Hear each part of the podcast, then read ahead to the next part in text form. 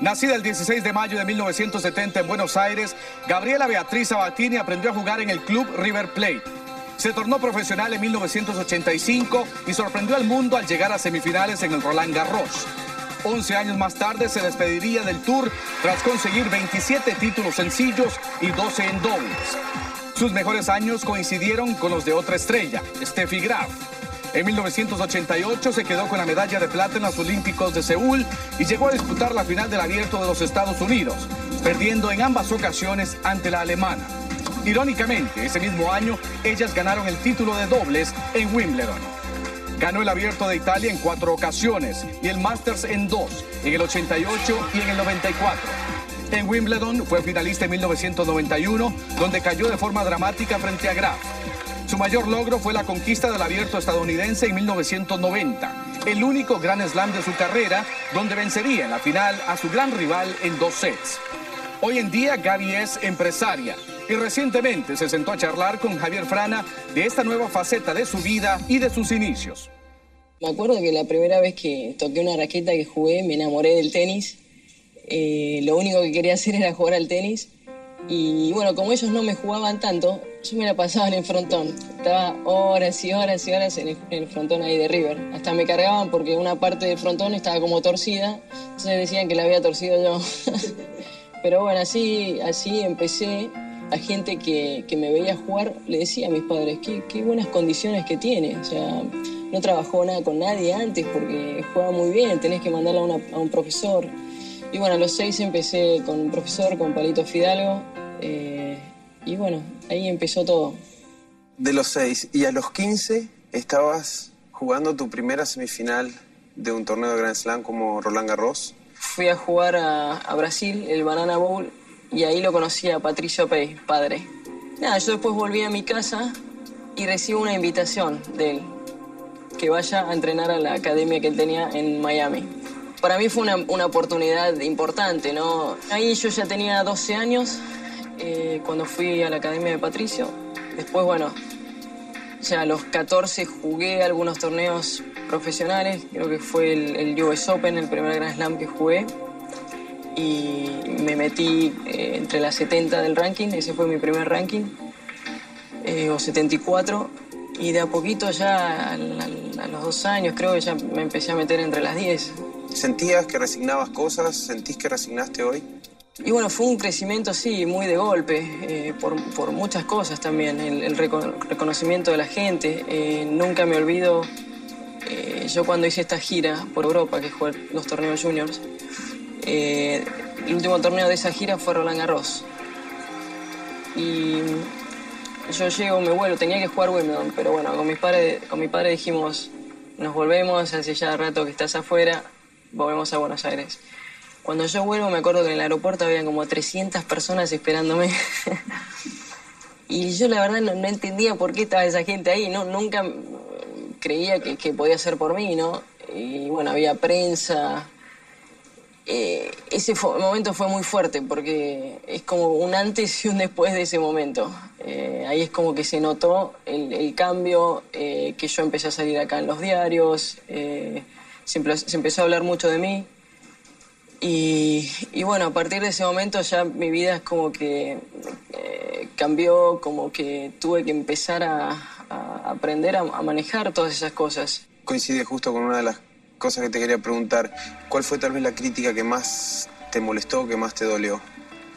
Yo creo que cualquier cosa que, que sea o, mentira, eh, o, no sé, o, de un lado por ahí negativo, ¿no? Eh, es- eso me molestaba siempre mucho.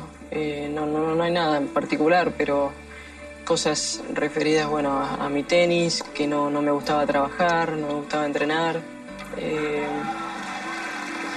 Cosa que no, no, no me parecía cierta porque yo, bueno, me consideraba una persona muy responsable que, que le gustaba trabajar y entrenar. La prensa fue otro tema también que me costó mucho manejar porque eh, hoy hablan bien y mañana hablan mal, entonces eh, no entendía tampoco por qué pasaba eso, eh, o decir cosas que a mí me dolieran, y, y bueno, eso me llevó bastante tiempo poder superarlo. From Argentina, please welcome Gabriela Sabatini. Gaby, ¿qué significó representar a, a tu país en, en Juegos Olímpicos? La verdad que fue una experiencia inolvidable. Eh, fue una de las cosas más lindas también que viví. Eh, porque es algo diferente. La, la energía que te da estar ahí eh, entre todos los deportistas de todos lados, todos los deportes que hayan.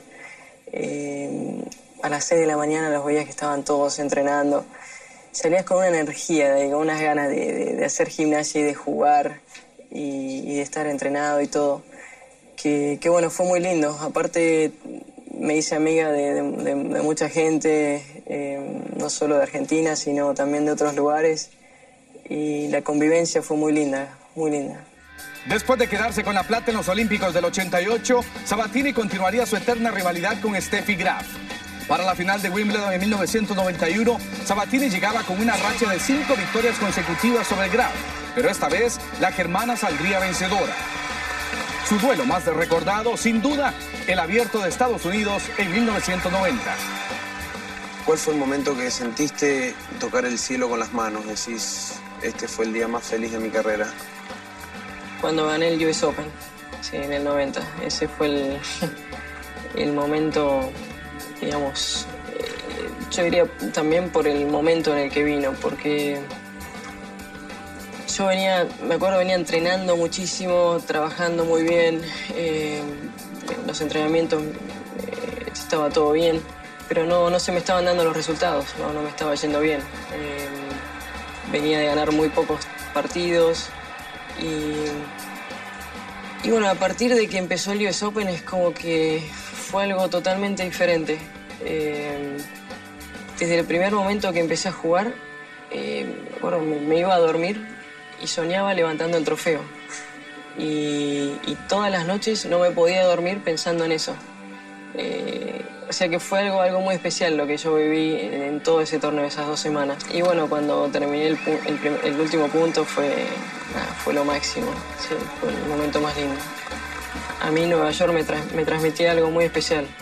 Eh, de hecho, bueno, gané dos Masters también, que era una energía especial la que me transmitía y, y yo me sentía muy bien. Eh, entonces, eh, no, no podía ser un mejor lugar que eso. I love New York. I always feel great. I always have a great time. And uh, I don't know, it's something about New York that, that makes me feel very good. Dentro de una cancha, ¿cuáles eran tus fortalezas y cuáles eran tus debilidades? ¿Dónde sentías que, eh, que te podían ganar y con qué cosas sentías vos que eran difíciles que te puedan pasar? Sí, tenía mucho que ver eh, cómo yo me sentía antes de un partido. Eh, estaba mucho en la cabeza, ¿no? Si yo no me sentía bien, no estaba segura, no me sentía confiada con el partido que iba a jugar, eh, probablemente iba a tener muchos problemas en, ese partido. Yo creo que ahí tenía mucho que ver si yo estaba con fortaleza mental o no, o me sentía nerviosa, un poco atada. Eh, a mí siempre me costó un poco el, comienzo de los partidos. Eh, siempre me llevaba unos games eh, entrar en juego, estar concentrada. Y, o sea que bueno, yo creo que el comienzo de, los partidos era lo más, lo que más me costaba. Una vez estuvimos hablando y me acuerdo que me decías, la gente es como que eh, me exige a mí ser la número uno del mundo. Y, vos decías, a mí no, no, no es mi obsesión, no, yo estoy bien así. Sí, yo creo que todos tenemos el deseo de querer ser los mejores, ¿no? Y, eh, yo también, o sea, me gusta la competencia y no me gusta perder y quiero ser la mejor. Eh, pero lo que te vengo diciendo de, todo lo que hay eh, en, el exterior, digamos, todo lo de afuera, como que a veces te, te, hacen el, camino mucho más difícil, ¿no? Eh, eso me, me sacaba, digamos, de mis objetivos o de lo que yo quería, ¿no? Eh, sí, ser la número uno no era una obsesión para mí. Yo quería hacerlo, pero no, no era una obsesión. Tanto como por ahí la prensa insistía con eso. Simplemente desde mi corazón quiero mandarles un beso muy grande, eh, agradecerles realmente todo lo que han hecho por mí, todo, todo ese apoyo que me han dado desde mis, comienzos. Eh, decirles que los valoro enormemente. Llega tu decisión de, retirarte. Eh, ¿Lo maduraste mucho antes? ¿Te costó esa, eh, ese paso? Por un lado fue fácil la decisión, por otro lado fue difícil. Yo creo que los dos últimos años de mi carrera fueron, fueron duros. Duros porque eh, no sé si debido a algunas derrotas que yo había tenido eh, o había llegado a un punto que ya no quería hacer eso más. Eh, por ahí puede ser un poco de las dos cosas. pero no, no, estaba satisfecha. me acuerdo que me levantaba a la mañana y no quería ir a entrenar. Entonces, bueno, sabía que algo estaba mal, no, no, no podía ser. Eh, mi entrenador me tenía que exigir el, doble, eh, yo, yo, me enojaba, o sea, no, no tenía una buena actitud. Y, bueno, fueron duros, fueron los, eh, el, último año peor todavía. hasta que, bueno, ahí me puse a hablar bien con mi entrenador, trabajé con un psicólogo, me, me llevó hasta el máximo y ahí me di cuenta de que yo no respondía me di cuenta de que no, no quiero hacer esto más, eh, quiero em, empezar a ver otras cosas. Es como que estaba teniendo la necesidad de, ser una persona más normal, de em, disponer más de mis tiempos, eh, si yo quería estar en, en, casa, poder estar en casa, si yo quería estar en tal lado, poder estar en tal lado. Eh, quería ser una persona más normal. ¿Se te cruzó por la cabeza volver después de haber tomado la decisión de dejar? No, jamás. jamás, jamás. Eh, la verdad que cada día que me levanto ni se me cruza por la cabeza de, jugar al tenis o, de querer estar ahí adentro otra vez. No. Eh, es como que ya salí de todo eso. Es una etapa que, ya la viví y que ahora es tiempo de vivir otras cosas esta nueva etapa, este post-tenis, eh, ¿cómo es? ¿En qué estás? ¿Cómo te ocupas? Eh, ¿Te sentís plena? Eh, el lugar que ocupa un, deporte así de alto nivel, me parece que es difícil ocuparlo porque es tanta la intensidad que hay y, es, todo tan, tan rápido, ¿no? Ganás, perdés, es, es todo muy de momento, ¿no? vivís cosas muy fuertes pero, pero creo que he sabido eh, ocupar ese tiempo con, otras cosas por ahí más tranquilas que, igual las trato de disfrutar. Eh, gracias al tenis puedo seguir haciendo cosas em, con, empresas. Tengo una línea de perfumes que eso lo vengo haciendo hace ya casi 15 años. Eh, ahora estoy dedicada completamente a eso. Después tengo una línea de relojes también que está comenzando ahora.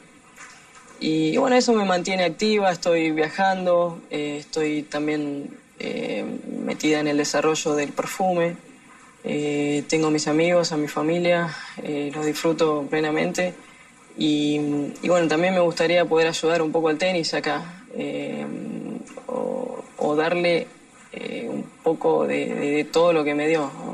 Yendo a, una de tus ocupaciones actuales, ¿cómo surgió allá por el 89? La idea de, tener una línea de perfumes? Bueno, la idea surgió de la empresa. Es una empresa alemana muy conocida, eh, donde hacen muchos perfumes. Y bueno, la idea fue de querer hacer un perfume con mi nombre. Lo, lo extraño de todo eso era que Steffi era alemana. Y, en cambio, bueno, vinieron a mí a, a preguntarme si quería tener yo. sí. Y y bueno, la verdad me, sorprendió porque era un, tema que no lo, no, lo, manejaba para nada. Eh, yo recién empezaba a usar perfumes y todo eso, pero no tenía idea de cómo podía ser. Así que bueno, de a poquito me fui metiendo. Eh, me acuerdo que me empezaron a mandar todos los, aromas, las fragancias, a ver cuál me gustaba. Eh, el color del paquete, el frasco, todo eso. Y bueno, jugaba al tenis y mientras tanto elegía los aromas, que no era nada fácil. Pero, pero no, era, era lindo. Lo que me gustaba era que me sacaba un poco del tenis, ¿no? era una linda distracción. Eh, tenía más que ver con, la mujer, con la persona. Y, bueno, eso era muy lindo. ¿Te sentís eh, reconocida hoy día? ¿Te sentís valorada? Eh, en su momento, ¿te sentiste de la misma forma que ahora? ¿Cómo, cómo manejás el antes y el después? La verdad es algo que no, no, no, puedo creer, porque bueno, hoy lo, miro de otra manera, ¿no? Antes por ahí no lo, no lo puedes ver bien o, como estás tan metida en, en, eso, en el deporte, ¿no? no, no lo puedes ver bien. Pero eh, a partir de que lo dejé, la verdad asombrada, eh, es como que me desborda todo, todo este reconocimiento de la gente, ¿no? Que, cómo pude haber llegado tanto. es increíble. ¿Qué es lo que menos te, te gusta de, lo que te toca llevar? El nombre que llevas, el hecho de, ser una figura tan importante. La fama también no, no es fácil. Eh, porque bueno, eso llegó, llegó solo. Eh, y no es lo que más me gusta. O ser una persona pública no, no es lo que más me gusta. Soy, soy siempre fui una persona muy privada y, es difícil, o sea, es difícil poder mantener eso privado, ¿no? Tu, vida personal. Pero bueno, es, parte de quien soy y lo, tengo que convivir con ello, pero eh, llegar a un lugar y que todos me estén mirando, la verdad no, no me gusta para nada. ¿Tenés pensado así en tu futuro de repente hacer algo de... ¿Estuviste haciendo algo actoral, cantar o participar en una película? Competirle un poquito a tu hermano, que debe estar preocupado. no, no, no es mucho lo mío eso de la actuación. Eh, no, lo que a mí me gusta mucho es cantar. Y ya hace un tiempo que, que tomo clases de canto, tengo profesor de canto Em, y, bueno, eso me encanta, me encanta. Siempre canto todo el tiempo. Mucha gente me pregunta, bueno, ¿vas a sacar un disco o algo? Y eh, la verdad es que lo, tomo día a día, eh, justamente por lo que te decía antes. Esto de la fama a mí mucho no me gusta y mi idea es poco tranquilizarme un poco. Entonces, em, eso iría en contra, digamos, de, de bueno, lo que yo quiero, ¿no? Si yo saco un disco o algo de eso, sé que tengo que estar promocionándolo, viajando, entrar otra vez un poco en lo mismo. Entonces, em, no, no. Tengo... O sea que no sé si hay posibilidades de un Vilas y un Sabatini, los dos en un escenario, pero haciendo la música la unión. Sí, ¿no? ganamos un, un dúo. ¿Cómo te ves en los próximos años? O sea, ¿cómo te ves de acá a 5 o 10 años? ¿Qué, qué ves de tu vida? No, me gustaría poder seguir haciendo cosas dentro de lo que pueda, seguir ayudando. Me gustaría también en lo personal tener mi propia familia. Eh, y, bueno, no, me gusta estar quieta, ¿no? Sino me gusta estar haciendo cosas. Así que, no sé, esto del perfume ojalá que, siga por muchos años más. Eh, y bueno, lo principal es que yo me sienta contenta y, y que pueda compartir todas estas cosas con, con la gente que tengo y, bueno, para que algún día tenga mi familia, ¿no? Una vez eh, te voy a contar yo una anécdota, estaba en Palermo, en el parque, corriendo y había unos recolectores de basura y siento que empiezan a gritar, bien, ganó, ganó, sabía que estaba jugando el Masters.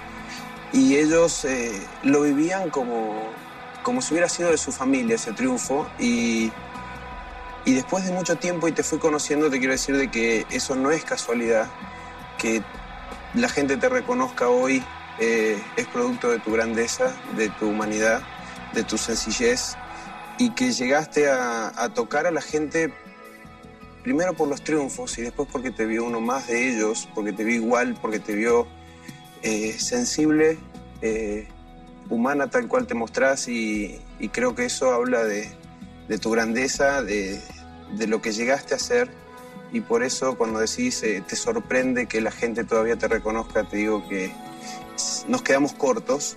No, gracias por tus palabras de llorar. este, pero no, sí, la verdad que, como te dije, este, el reconocimiento de la gente para mí es, es increíble y, bueno, creo que tiene que ver, sí, con la educación que me han dado, que, ante todo está el ser humano, la persona y, bueno, poder ayudar a los demás y, poder compartir. compartir. soy una persona igual que todos. Así que gracias, fue un placer hablar con vos, Javier.